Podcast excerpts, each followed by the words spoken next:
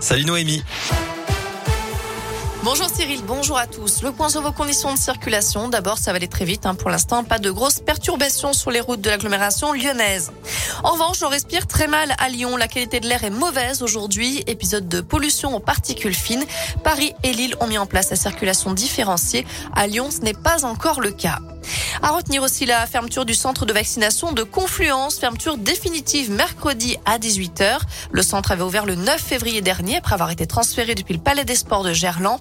En 15 mois, les deux sites auront réalisé plus de 600 000 vaccinations adultes et enfants. Les hôpitaux, les hospices civils de Lyon confirment aussi la fermeture du centre de vaccination de l'hôpital de la Croix-Rousse. Ce sera le 31 mars prochain.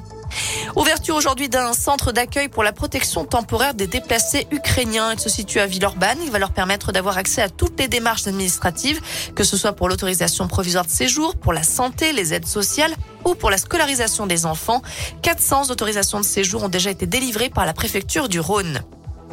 Une grève au lycée Marcel Samba à Vénissieux, mouvement reconductible qui a commencé ce matin contre des classes surchargées, un manque de moyens en vie scolaire, des incivilités et des dégradations nombreuses depuis le début de l'année. Une délégation sera reçue demain à 17h30 au rectorat. Et puis mauvaise nouvelle pour tous ceux qui ont fait la queue dans les stations de lavage. Les sables du Sahara sont de retour pour la deuxième fois en moins de 15 jours. Et il y aura à nouveau une pluie de poussière venue du désert africain attendue en France en début de semaine. Ce sera probablement euh, demain ou mercredi. La campagne présidentielle commence officiellement aujourd'hui à 13 jours du premier tour. Tous les candidats doivent avoir strictement le même temps de parole. Alors avez-vous fait votre choix pour le premier tour? C'est la question du jour sur adoscoop.com. Vous avez jusqu'à 19h pour voter. Les nouvelles discussions entre Kiev et Moscou sont au point mort. L'Ukraine dit renoncer aujourd'hui à tout couloir humanitaire à Mariupol par crainte de provocation russe. Entre 100 et 150 000 habitants seraient actuellement coincés dans cette grande ville du sud de l'Ukraine, assiégée depuis des semaines par l'armée de Vladimir Poutine. Hier, le président ukrainien s'est dit prêt à accepter une neutralité de son pays. C'est l'une des principales demandes de la Russie.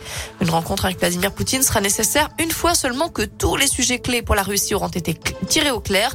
C'est ce qu'a rappelé le ministre des Affaires étrangères russe ce matin. Et dans ce contexte, les Français sont priés de réduire leur consommation d'énergie. Le président de la commission de régulation de l'énergie conseille dès maintenant de baisser le chauffage et la climatisation ou encore d'éteindre les lumières. Il craint des problèmes d'approvisionnement l'hiver prochain, notamment à cause de la guerre en Ukraine.